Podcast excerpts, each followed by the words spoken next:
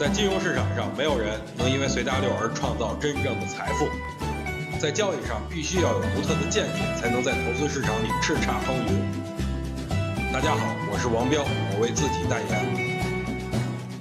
今天呢，看了一篇文章，觉得非常的好，完全就是用历史数据来跟现在对比。虽然我觉得历史不会重演，但是最起码能给持股者一些信心嘛。自一九九四年以来啊，中国股市出现五次翻倍的行情，每一次牛市以后呢，都出现了百分之四十的下跌，但每一次都没有再创新低啊。也就是说，二十多年以来，中国股市始终是在震荡中不断的抬高底部。历史上的四次熊市下跌幅度分别是百分之五十二、百分之五十六、百分之七十四和百分之四十七，而以两千六百三十八点来计算呢，下跌已经达到百分之四十九，勉强符合这一区间。四次熊市回吐幅度啊，分别是百分之七十六、百分之六十九、百分之八十七和百分之九十。这次以两千六百三十八点来计算的话，是回吐百分之七十七，接近于平均数，完全符合这一区间定义。所以我认为这个位置就是历史性的大底，但是底部是需要时间去验证的。当然有波动也是再正常不过的了。今天大家回复“数据”两个字来阅读我今天看的这篇非常好。的文章。